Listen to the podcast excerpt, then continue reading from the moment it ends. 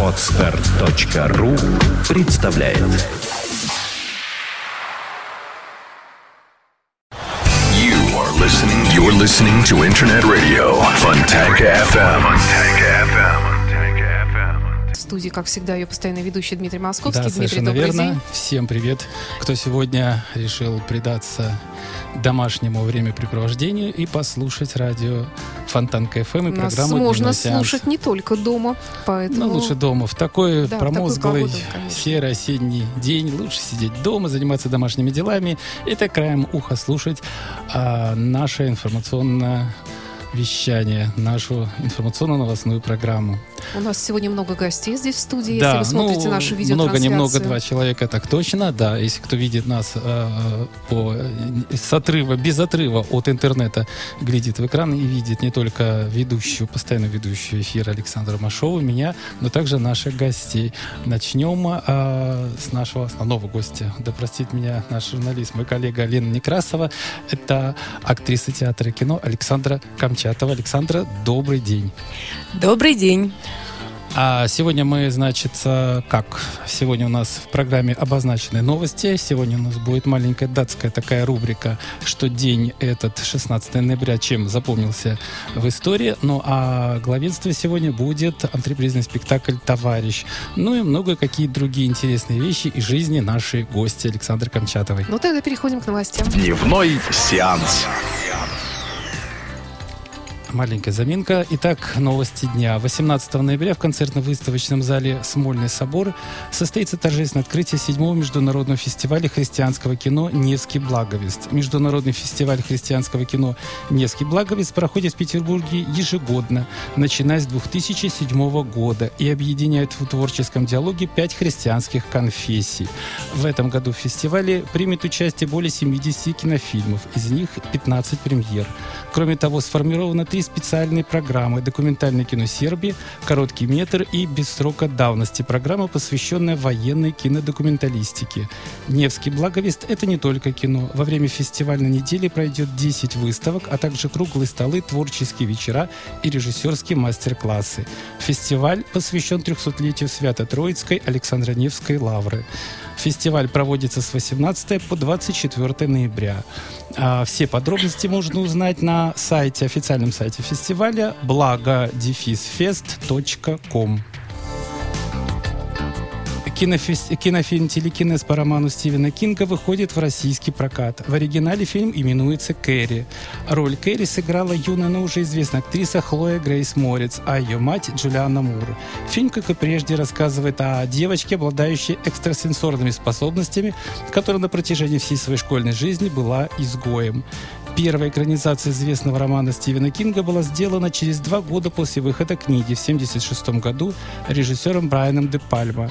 Закомплексованную школьницу Кэрри Уайт в той картине сыграла Сиси Спейсик, ее религиозную фанатичку мать Пайпер Лори.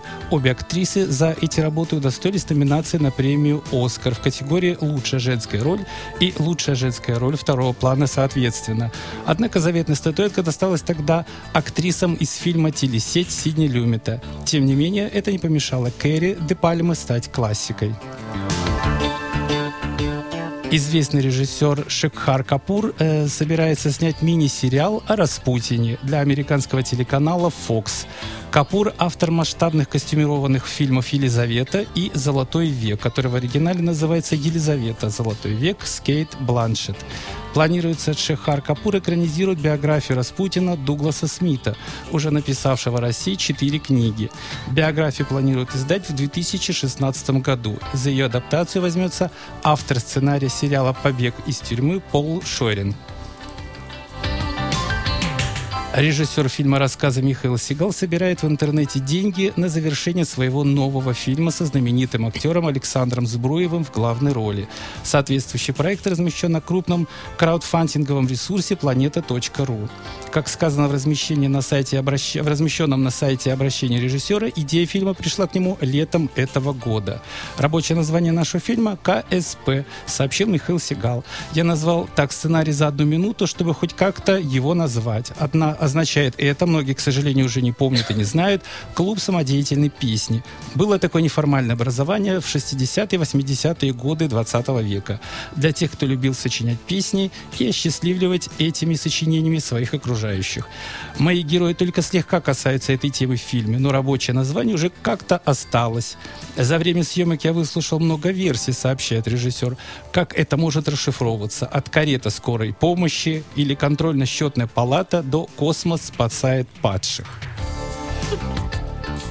Режиссер фильма «Ночь в музее» снимет фильм об уплывшем Манхэттене. Режиссер Шон Леви займется постановкой фэнтезийной ленты «Город, который уплыл», сообщается на сайте Deadline.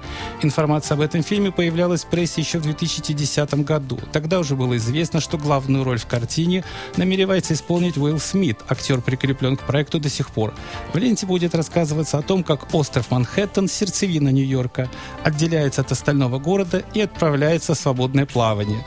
Согласно сюжету, это событие позволяет воссоединиться отцу и дочери, видимо, по-другому им никак не воссоединиться, живущим на противоположных берегах Атлантического океана. И последняя новость на сегодняшний день. В самом конце октября зрителям был представлен обновленный канал Fox Life. В ближайшее время канал значительно расширит линейку международных реалити-программ, среди которых X-Factor и кулинарный шоу, любимые нашими зрителями, особенно зрительницами, Джейми Оливера. Не останутся разочарованными и любители художественных сериалов. Так, 6 ноября на Fox Life состоится премьера долгожданного 10 сезона медицинской драмы «Анатомия страсти». А в декабре нас ждут премьеры третьего сезона напряженного политического сериала «Скандал» с голливудской звездой Кэрри Вашингтон в главной роли и третьего сезона триллера «Реванш» с Меделин Стоу. Ну вот, собственно говоря, с новостями пока все. Я напоминаю, что сегодня мы говорим о кино, о телевидении, об антрепризном спектакле «Товарищ». Благодаря тому, что нас сегодня в гостях один из главных персонажей этого спектакля, актриса театра и кино Александра Камчатова. Ну, давайте сначала небольшая музыкальная кинопауза, а потом А продолжим потом наш приступим разговор. к гостям.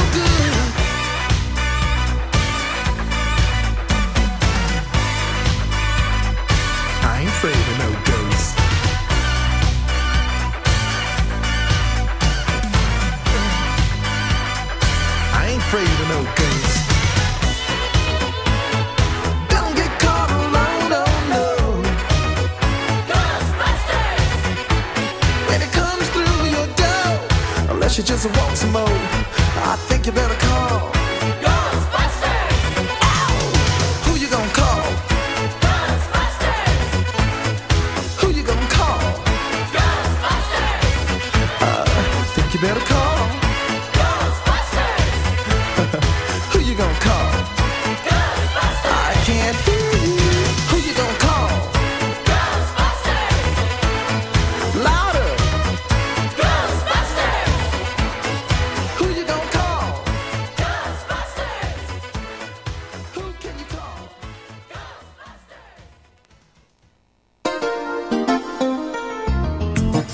Дневной сеанс. В эфире программа «Дневной сеанс». И Давайте еще раз представим наших гостей. Это актриса театра и кино Александра Камчатова. Здравствуйте еще раз. Здравствуйте еще раз. А также Елена Боброва. Ой, Лена- простите, Лена Некрасова. Да, господи, я не знаю, почему мне- оговорка по Фрейду, Да, да. у меня какие-то, да, журналистские такие другие э, штампы почему-то в голове всплывают. Великая да. Боброва везде всплывает, даже Да. там, где и не надо всплывать. Ладно, ладно, Дима. Наша коллега прекрасна. А, да, ну мы о ней И- поговорим в другой раз, да. Да, ну давайте тогда начнем с чего? Начнем, наверное, с благородных мотивов и благородных порывов, которые, если видеть аннотации, заложены в основу спектакля «Товарищи». Самое интересное, что мы говорить будем после удачного, невероятного саундтрека «Охотников за привидениями», которые тоже несли в себе такой благородный заряд спасения человечества от всякой нечисти. Вот любопытно, Александра, а что за благородные мотивы лежат в основе а, спектакля «Товарищ»? Кто там Дим, ты Если только обязательно говори, как, какой Александре ты обращаешься, Александр, а то я я начинаю имею в виду наши гости, да. Хорошо. Ну, если ты, Сашенька, хочешь поделиться, то Хорошо, давай я тогда сегодня буду Сашей просто. Хорошо. А я более официально, да? Да. Я Александра сегодня. Ну, чтобы не путаться. Хорошо. Вы хотели услышать про товарища, да? Да. Это чудесный такой спектакль. И благородство, которое туда заложено. Ну, спасибо. Ведь оно же заложено туда. Ну, мы старались. Если это видно, то я очень рада, потому что, конечно, материал чудесный, если у нас получилось его перенести, а это вы сможете узнать сами, наши слушатели, а именно 22 числа, э, услышать и увидеть, и почувствовать, я надеюсь. Это благородство, про которое тут говорят. Ну, дело в том, что тема благородства возникла у нас а, во время беседы. У нас не была, была небольшая беседа для одного из печатных изданий с а, вторым исполнителем главной роли этого спектакля, с Денисом Рожковым, который говорил, что ваша, вы играете пару, которая приехала из царской России. Это царский, если не ошибаюсь, э, офицер. Это вы... уже послереволюционная Россия. Я могу. Послереволюционной России. Да. И вот они носители той, той ушедшей от нас э, ментальности благородства во всех своих проявлениях, которые вынуждены были скрывать это все, а, находясь в услужении у обыкновенных французских буржуа. Вот да, но хотелось- это не, не больше, не меньше, как великая княжна Татьяна Петров- Петровна Романова и ее супруг Михаил Александрович Урятьев. М. То есть это... э, Как много интересного Ну, открывается. настоящий Все-таки не зря мы вас позвали. Да, Откройте понимаете, гораздо это, больше. Да. это исторический такой момент, который, а, естественно, там а, сама история, да, которую мы э, показываем и рассказываем, а, она дописана, э, придумана, но персонажи, которых играем мы с Денисом, они реальны, реальные да, люди. у истории есть свои, извините, я вмешаюсь, реальные прототипы. А автор, автор пьесы э, французский драматург Жак Диваль. А, И э, он описывает на самом деле совершенно потрясающую по своей напряженности историю. Э, Прототипом я просто немножко раскрою фабулу истории. Там э, мало того, что и э, русская революция тоже достаточно напряженное событие показано. И, значит, ну, не напрямую, естественно, мало того, что там замечательные герои, там еще есть такая замечательная совершенно интрига. Это супружеская чита владеет или распоряжается, правильно сказать, не больше, не меньше, как 44 миллионами франков. Они лежат в банке на имя главного героя. Как собственно. раз не распоряжается. Э, э, они э, имеют некий к ней доступ. Да, совершенно верно. И вокруг этих денег, собственно, происходят разного рода И метаморфозы. несмотря на то, что они ведут достаточно влачат жалкое Они ведут существование, совершенно, да, влачат жалкое существование. но при этом у них где-то лежат какие-то миллионы лежат франков. Деньги, да. Деньги, деньги царские. лежат в золоте, и как говорит э, вот главный герой Денис, они должны остаться в золоте. То есть эти деньги могут э, куда-то только вложиться. То есть мы не берем оттуда не И даже процентами не, не пользуетесь. Нет, совершенно, да, как они говорят, ни миллиона, ни Вот тысячи, оно, ни благородство одного порывов. су, да. А не берут они не распоряжаются собственно деньгами, потому что действительно деньги не их, деньги принадлежат царскому правительству. И вот, собственно, вот можно вспомнить о предыстории э, самой пьесы. Э, в Париже в, в начале 20-х оказался, немножко раньше на самом деле, в 14 году оказался э, такой э, человек, как э, граф э, Алексей Игнатьев. Он был военным агентом э, царского правительства и занимался еще, за- помимо этого, заказами военными во Франции. Э, Вот. И, собственно, вот э, имел доступ к этим э, деньгам, которые лежали, были предназначены на заказы и лежали в банке. Когда случилась революция, он оказался отрезанным от родины, в прямом, в переносном смысле слова, но доступ к деньгам не потерял. И вот это, это правда, это реальная история, что он этими деньгами распоряжался, и потом, в конце концов, передал эти деньги э, советскому правительству. Какой литературно-исторический бэкграунд такой богатый. Богатый, да. Да. да. Да, но э, мы играем это больш- большой такой э, груз, который э, висит на нас такой огромный мешок, да, э, этого золота, которого мы не можем ни потратить, ни отдать, и там получается вся интрига в том, что мы во Франции и нас вынуждают потратить эти деньги на Францию, что мы не соглашаемся, не подписываем. И сами голодая, Воруйте То есть- анти- артишоки, я читал. есть такое, я воровал артишоки, да. То есть ваш персонаж воровал Ну, естественно, да. Да, мой персонаж ворует артишоки.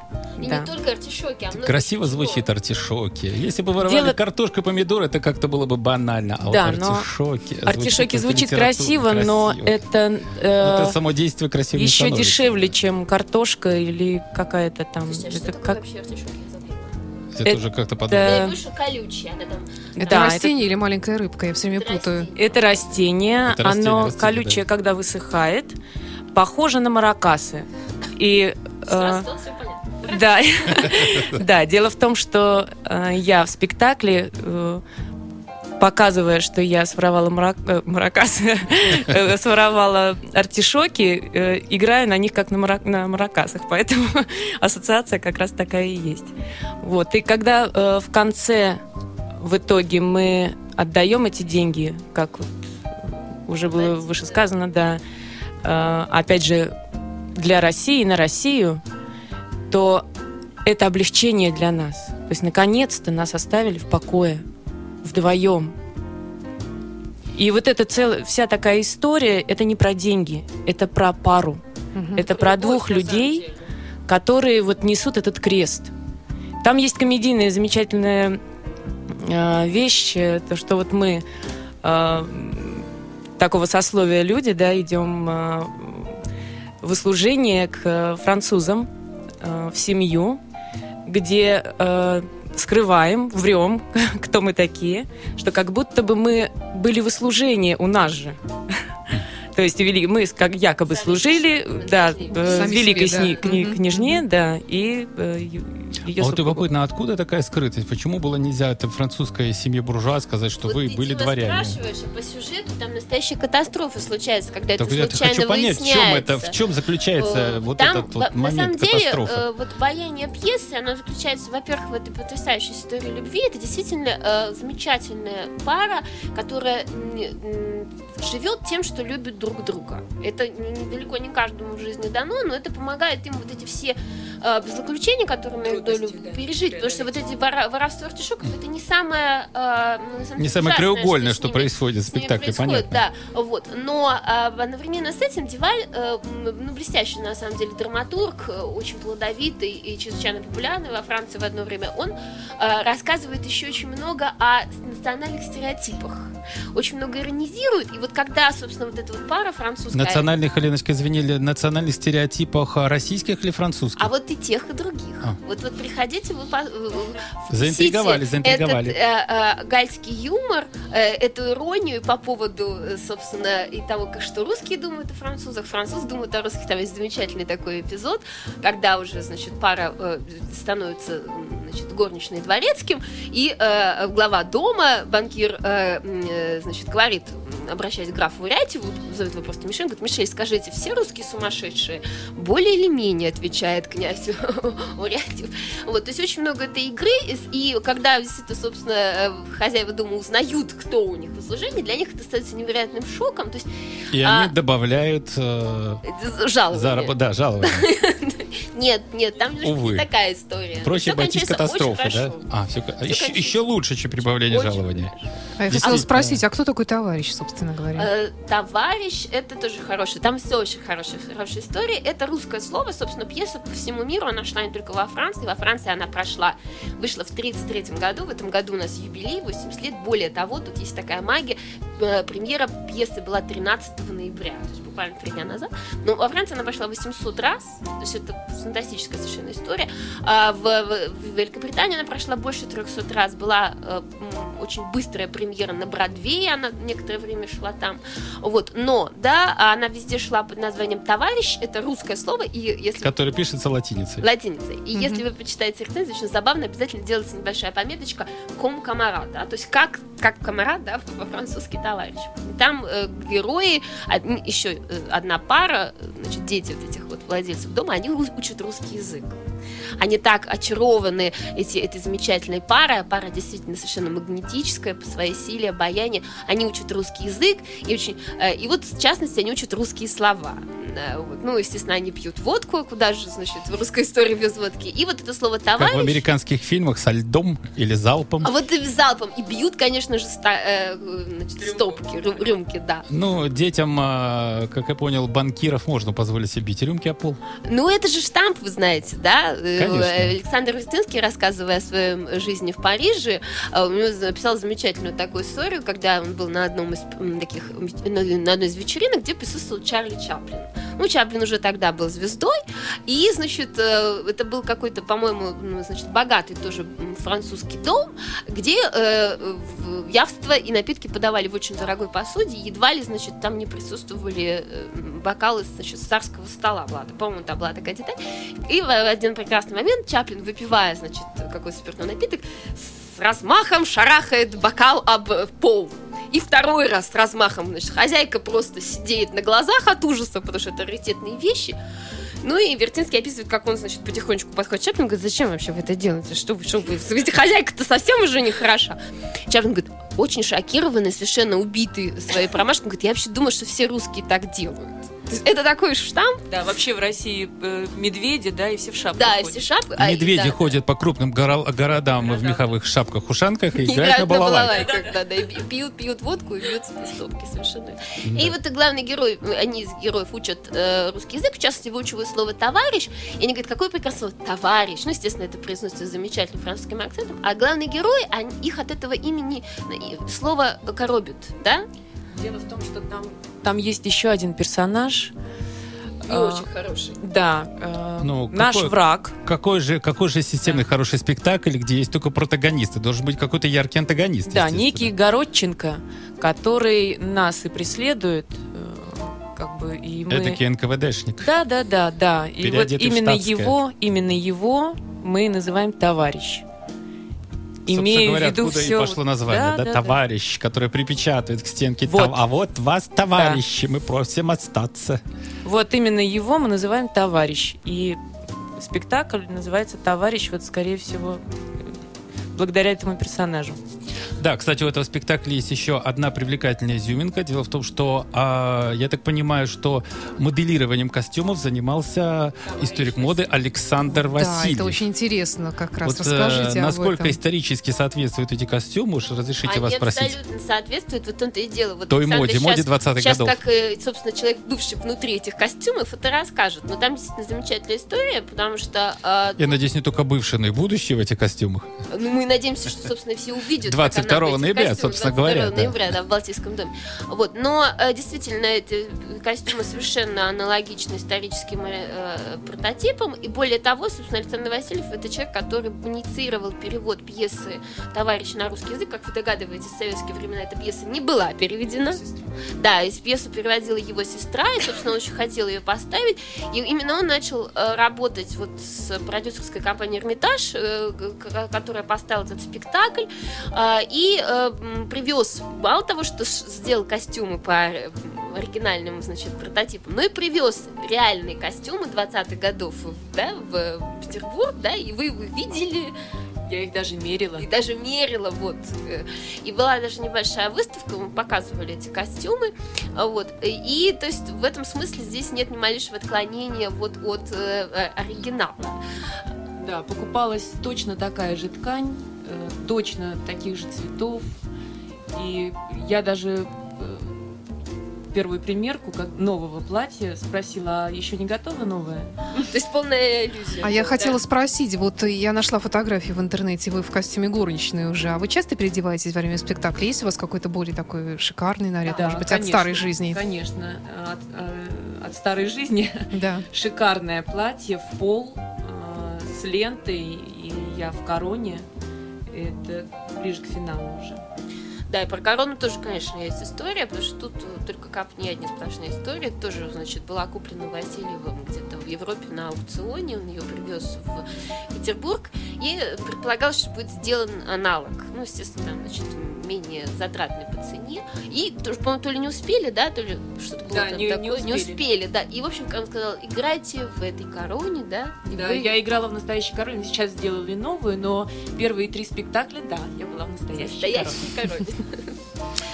Превосходно. Я думаю, что, Сашенька, мы можем сделать маленькую музыкальную такую паузу, после чего перейти вообще к понятию антрепризного спектакля. Да, потому что да. возникает вопрос, и все это в антрепризном спектакле. Дело в том, что у обывателя сейчас есть двоякое ощущение, и самое главное непонимание. Антреприз это нечто такое наспех сколоченное, где-то поставленное, поиграли и уехали. А здесь чувствуется, Но зато, чувствуется как правило, всегда с известными да, артистами. это, это самое главное. Да. Э, Естественно, такой манок в спектакле, но все это делается, ну, есть такое обывательское понимание, поэтому после музыкальной паузы мы будем развеивать мифы и У легенды. нас э, киномузыка, как всегда, Инди Вильямс и музыка к фильму «Шарада». Прекрасно.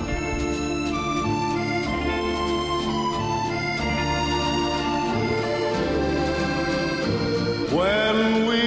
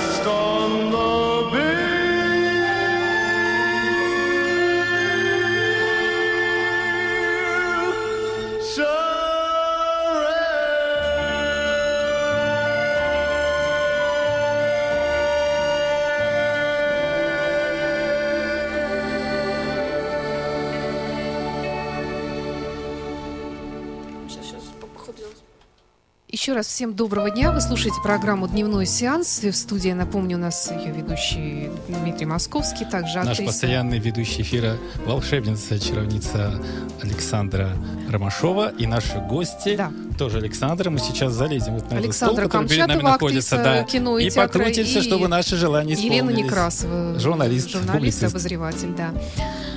Давайте Итак, поговорим об антрепризе. Мы тут сговорились. Всем, О всем форме, интересно о об этом содержании мы поговорили, а вот Давайте о только форме. вначале напомним, что мы говорим сегодня о спектакле «Товарищ», «Товарищ». который когда и где. Еще раз давайте. 22 ноября в Балтийском доме.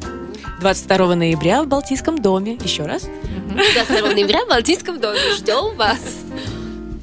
Ну, теперь, собственно говоря, антреприза. Да, коли мы затронули такую животрепещущую интересную тему, содержимое мы уже как-то выяснили, что как. Мы потом еще вернемся по ходу пьесы и поговорим о других актерах, задействованных а, в этом спектакле. Но сейчас поговорим о форме. Вот я чувствую, Александр хочет поделиться с нами мыслями, что формы содержания иногда не так далеко друг от друга находятся, что форма антрепризы это не всегда плохо, как это может а, считать, Абсолютно не допустим, всегда. обыватель. Знаете, не хочется коллег своих обижать, но не будем, не будем. обижать я коллег. думаю, что даже мои коллеги, которые участвуют во многих антрепризах, э, и хороших, и не очень, со мной согласятся, что не хочется делать халтуру.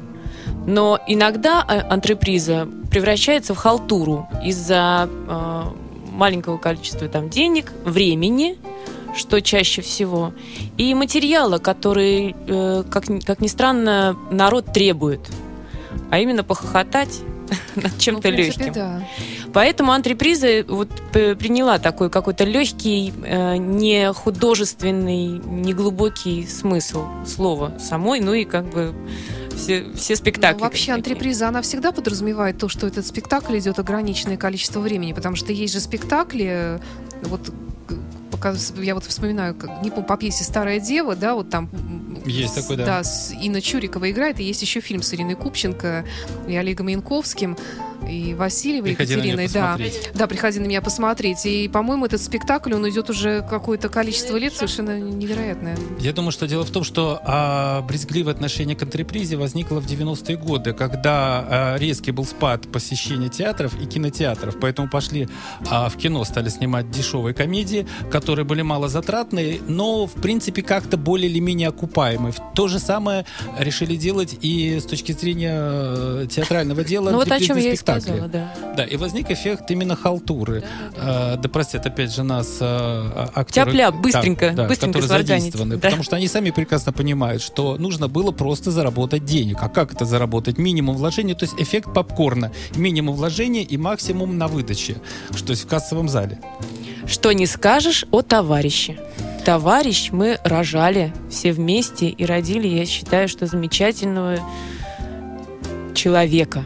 Не ребенка, а человека. Ну, я имею в виду э, продукт. Я считаю, что он очень хороший. И вот мои э, сокурсники и просто сослуживцы, те, которые видели этот спектакль, э, всегда заходили за кулисами, благодарили и говорят, вот здорово, как, как тебе повезло, что ты играешь в таком материале. Александр, а у вас там история, помните, какая-то хорошая, что когда вы играете вот ну, первую сцену, в первой сцене вы и, значит, ваш партнер, да, Денис Рожков, э, другие актеры выходят обязательно, вот, стоят в кулисах. Да, это э, очень трогательно. Спасибо, что напомнили. Очень трогательный момент. А, не всегда это бывает. Мы играем, когда первую сцену, она нам дается э, трудно и ну, чаще всего, конечно, получается, я надеюсь. Вот. Но все за кулисами артисты, которые участвуют в этом спектакле, они стоят и слушают, и смотрят, и переживают. Пойдет, не пойдет, как пошло, как пошло, ага. То есть так, пошло так, ага, сейчас мы, под- сейчас мы вот это вот поймаем и по- поведем дальше. То есть они настолько это трогательно, да, то, что э, смотрят и слушают э, твои же партнеры. А сколько всего человек занято в спектакле? А, человек 9 вроде бы. Вот я тут открыл специально такой, погуглил, открыл страничку, где перечисление актеров заняты в, этом, в этой постановке. Помимо, соответственно, Дениса Да, Рожков, Александра Камчатова. ансамбль. Да, здесь заняты заслуженные артисты РФ Нелли Попова и Анатолий Горин, Николай Дик, Аркадий Коваль, Юлия Нижельская, Игорь Головин, Владимир Кочеров. Правильно я фамилию произношу? Надеюсь. Мария Синяева, Кристина Кузьмина, Вадим Франчук, режиссер Андрей Гаврюшкин. Да, но это все составы. А, А, Просто ну, там есть понимаю, еще по два состава, да. Как у настоящего спектакля иметь два состава. Да, естественно, да. У нас полноценный... крепко полноценном спектакле Да. есть несколько Вот, составов. В Александра, а приходилось два. ли вам играть в таких антрепризах, где как-то быстро все сходит на нет? Ведь зрителей же тоже не проведешь, они же чувствуют, где он- Я- какая-то Это случается. первая моя антреприза. И да, я, я, вы- я стараюсь э, всегда делать качественные продукты. Ну, Как-то мы вам тоже этого желаем от души. Но с другой Не стороны, люблю халтуру но, очень. но с другой стороны, есть такой интересный эффект. Я не помню, кто сказал, а, очень хороший актер. Если, говорит, снимаешься в плохом фильме, то тебя тоже закидывают помидорами. Да как бы ты гениально не сыграл. Все равно, если это дело не выстреливает, виноваты все. Не, ну вот с товарищем Но, сказать, да. что это не выстрелило, нельзя ни в коем случае, потому что я вот немножко снова э, углублюсь в историю, потому что помимо сценических воплощений и помимо бродвейских э, э, м, постановок, еще имеется э, большое количество экранизаций. Вот поэтому мы здесь вполне в этой студии к месту, да, Всяких европейских, я так понимаю. Э, э, Или даже есть американские. Как? Конечно, есть. потому что российских, понятно, не было. Конечно, есть. А вот, может быть, и будет. Не исключено, что вот удастся нам привлечь сейчас внимание к этой пьесе, потому что ведь практически весь 20 век эта пьеса в той или иной форме просуществовала на сцене на экране. Первая экранизация была м, сделана очень быстро. Это 35 год. В 33-м была написана, в 35-м французы очень быстро сделали экранизацию. Ну, прямо как вот мы сегодня в новостях читали э, экранизация Да, как- Кэрри. Не успели как- написать, а уже через два года тут Ну, же как и фильм сняли. экранизация э, Распутина, да, это вот все очень так. Ну, это как-то несколько другая Ну, тема. всё равно. 2016 год никто не читал, а уже книжка экранизации подлежит. Но Видимо, зато маги- магия имени работает. То есть э, русская история, она продолжает всех притягивать. И это тоже, в общем, товарищеская часть русской истории. В 1935 году экранизация французская была. В, значит, как только фи- э, пьеса пошла на Бродвей, а, кстати говоря, на Бродвее именно в драматической постановке комиссар Гороченко играл Белла Лукоша. То есть очень мощный. такой- Он такой инфернальный персонаж. Вот. И в 1937 была экранизация э, голливудская. Э, м, поставил э, этот фильм э, Анатолий Литвак, общеизвестный, всем известный режиссер российского происхождения, очень долго живший в Петербурге, в Петрограде уже тогда игравший 60 то есть начинавший здесь творческую карьеру. И, э, значит, главную роль, роль княжны, великой княжны играла э, самая высокооплачиваемая в, том, в то время голливудская актриса Кладет Каб- э, Кладет. Прошу прощения. А Вот. А, Фильм пользовался очень большой популярностью. Есть даже такая, значит, то ли байка, то ли быль, что много раз э, товарища смотрел даже Адольф Гитлер. Ну, есть такой м, версия. Ну, у что- Адольфа Гитлера водились художественные наклонности. Да. Он, в конце концов, Но рисовал, он это говорят, делал, неплохо. но он это делал не Помимо только того, что нацистской Германией руководил. да. Удивительно Да. неплохо, Нет, он не- кстати. он Я плохо. видела в интернете. Ну, его все-таки не взяли в академию, вот что Ну, интересно. И он всем отомстил. бы А взяли. взяли бы в академию, было бы все, все, Да. все поспокойнее. Вот, но э, фильм он смотрел, я э, м, и фильм и пьесу не только из любви к искусству, а именно для того, чтобы изучить русскую натуру. С кем ему потом воевать русскую душу, придется. Да, потому что об этом очень много речи идет. Вот, а в 60-е годы была итальянская экранизация, и в 63-м году на Бродвее был мюзикл с кино выдающейся, собственно, киноактрисой Вивьен Ли в главной роли. И уже в 81 году была еще одна французская экранизация, это же телевизионная. То есть э, эта история, она вот обр- а- обросла смыслами. Поэтому я говорю, что вот вполне возможно, что она будет экранизирована и у нас. Потому что Быть может, я готова сыграть. А вот э, любопытно, Александр, когда говорите об одобрении коллег по театральному цеху, вы имеете в виду свою основную сцену театра имени Ленсовета? Нет, нет, что вы. Это я имею в виду нашу команду А, э, которая внутри товарищей. находится. Да. А в театре Ленсовета вы как-то не обсуждали или как? Ну, по- по- по-товарищески, по-дружески? Из театра Ленсовета кто-то видел, и им понравились. Понравился этот спектакль. Я вот о чем. Нет, за кулисами стоит команда наша, товарищеская команда наших товарищей.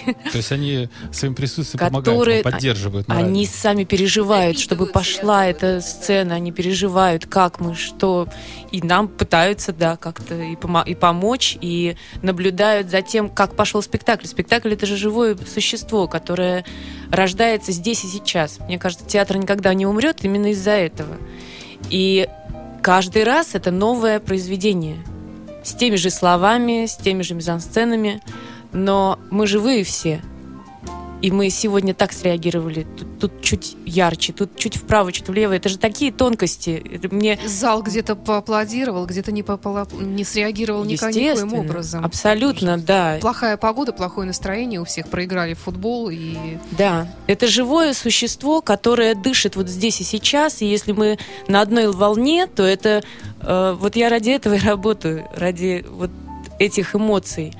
И когда оно пошло, вы не представляете, это невероятное счастье, ощущение счастья, когда вот это произошло, То есть, случилось, когда случилось событие. драйв, и вам Да. не хочется останавливаться, хочется, Конечно. чтобы это волшебство длилось и длилось. Конечно, да, и зритель это чувствует, и зритель с этим уходит. Это, конечно, очень С дорого ощущением стоит. этого драйва. Конечно, да. Но самое праздника. интересное, ведь э, сложно, это же не кино, когда все идет отрепетировано, потом несколько дублей, потом все это монтируется, и остается какая-то одна такая железобетонная версия. А здесь невозможно с одним и тем же настроением войти. В конце концов, Всё же живое, актер, да. Александр, вы там же еще поете, да? Пою, я Да. везде пою Что теперь. Я в мюзикле пою в Москве. А что за мюзикл? Отойдем немного в сторону Да, спектакля. да, Товарищ, в конце конечно, концов, да. ознакомимся с личностью непосредственно Александры Камчатовой. Да. А, мюзикл «Растратчики» я играю в Москве уже... Такое русское народное название. Растратчики. Да-да-да. Нет бы заработчики, а то растратчики, все нормально. Как раз, да, по Катаеву э, Александр Шаврин написал пьесу. А, мой муж замечательный, Максим Леонидов, написал музыку гениальную. Но правда, я считаю, что очень э, Он специально хорошая. для вас писал, получается? Нет, нет, я да? туда вообще как-то так... Мне повезло, что я туда попала. Я проходила кастинг, который был очень сложный, под э, 452 номером. Да. На одну роль или в целом 452 номер? Нет, ну там э, каждому вот приходит человек, да, я хочу попробоваться, вот артист приходит, я понятно, хочу в попробоваться, на, да, у вас номер 325, например, проходите, следующий, у вас номер А после вас 326. еще сколько было, не помните? Ну, было, кастинг проходил месяц, поэтому, да, это было в Москве, и мы договорились с Максимом так, что если я спою и ему не понравится, то он первый встанет и скажет нет. Потому что, ну, сами понимаете, меня как бы... Что без блата я туда Ну попала. да, да. Вот. э, То есть, если бы кто-то постеснялся, да, как-то при Максиме сказать, что да, что-то не дотягивает. Я дотянула, я смогла. Причем хороший музыкальный критик. Ну Человек, вот который уже Вы не представляете, как, как для сцене. меня это было тяжело. И передо мной девушка, когда пробовалась, тоже одна актриса, но она не прошла. Но это не важно.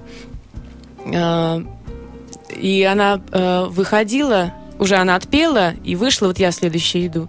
Она говорит, мы говорим, ну что, ну что, ну как там, все спрашивают. Он говорит, слушайте, там все, там даже Леонидов. Я думаю, господи, вот мне сейчас достанется. А там целая комиссия сидит, да, огромная. Вот, кстати, Александр затронула тему, на которой мы также хотели остановиться. Две творческие величины в одной семье. Александра Камчатова и Максим Леонидов. А, бытует мнение, что две творческие величины одинаковые по, по весу, по, Спасибо по большое. креатуре, Не скажем так. А перетягивает одеяло, условное такое одеяло, да, ментальное. Вот а, как у вас в семье складывается? Спасибо, что меня Откроем такую сравнили газету «Жизнь». с таким чудесным, с, с чудесной звездой. Я все-таки как-то... Ну, мне кажется, что Ну, у вас еще все только я впереди, думаю, да. в то время как Может Максим, быть. он Ну, велик, собственно говоря, и по Максим факту когда-то начинал, лет, и да. Максим тоже был молодым и на- начинающим. Вы уже тоже состоявшаяся актриса. То, что вас знают меньше, чем Леонидова, это не хорошо, не плохо, это факт. Ну, Ну, да, да. Собственно говоря, все может произойти, все течет, все меняется. От того же вашего партнера по спектаклю Дениса Рожкова до выхода в свет сериала «Глухарь» тоже мало кто знал и мало кто идентифицировал, кто он такой. Собственно Ну да. говоря, исходя из того, что он э, а, пробовался на различные знаковые роли в современном кинематографе, и его оттуда выбраковывали по непонятным причинам, ну, к сожалению, такое случается. Не потому что подходит, не подходит, талантливый, не талантливый. Ну, другой типаж был нужен. Тем более, что у нас есть, собственно, Александр, который может рассказать, к- как она существует в одном Так, пространстве. собственно говоря, Максим. да, да, да, вот самое главное. Но дело в том, что мы вот уже с Максимом 10 лет. а, Я считаю, что мы именно те две половинки, которые должны были встретиться. Все-таки такое бывает в жизни. То есть в вашей семье творческое начало именно внутри семейном отношении, А, творческое начало не главное. Творческое начало нам помогает разговаривать э, на одном языке о работе, о своих каких-то проблемах. Мне интересно, что он делает, ему интересно, что я делаю. Мы друг другу можем что-то подсказать и друг друга понимаем. То есть из-за того, что у нас одна профессия, мы можем... э, нам интересно вот это очень. Нам интересно и мы сами, как личности, э, и как мужчина и женщина, мы друг другу интересны, и мы не ссоримся. То есть как-то так мы нашлись. А, И нету конфликтов, что вот какого-то непонимания. А, Если Максим э, начинает что-то говорить, я захлебываясь его допол- э, продолжаю, он дополняет мои мысли. То есть мы друг друга подхватывая, очень э, творчески можем что-то, например, придумать, там, не знаю, для себя, для роли, для еще чего-то. То есть мы друг друга Максим поддерживаем, да, в этом. товарища, да? Что? Максим видел товарища? да? Да, видел. Да, видел. Но э, есть какие-то нюансы, которые он бы хотел как-то изменить, что-то исправить. Мы, я к нему прислушиваюсь очень, но также ему это очень нравится, и сам материал очень нравится. И его звали тоже на главную роль, но О, как- А это Да. было бы интересно, да, кстати, посмотреть. это было бы очень хорошо, я, я думаю, но Ну, рано или поздно так- появится наверняка такой спектакль, в котором вы вдвоем сыграете. Может быть. Но самое интересное, что и Максима впереди ждет э, достаточно серьезное испытание, ведь он утвержден на роль Эрнста Любича в мюзикле Пола Негри.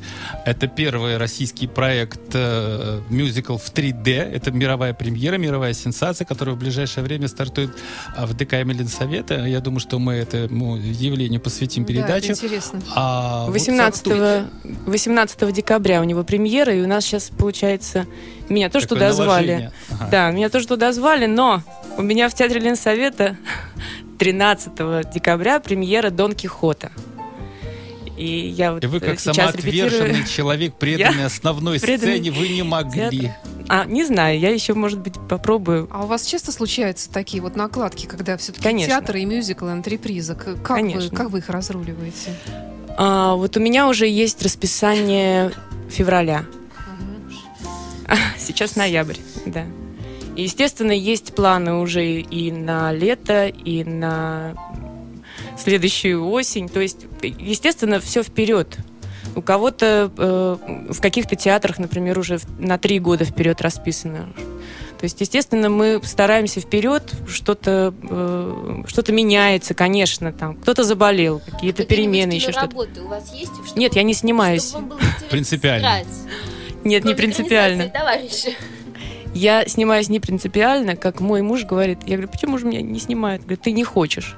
Я говорю, ну как, ну хочу все-таки. То есть не проявляете Если такой бы ты- инициативы. Да, такой если бы ты хотела, позыва. у тебя хотя бы фотографии где-то были, лежали. Или ты с кем-нибудь общалась, или что-то. Я ни одной фотографии нигде моей не лежит.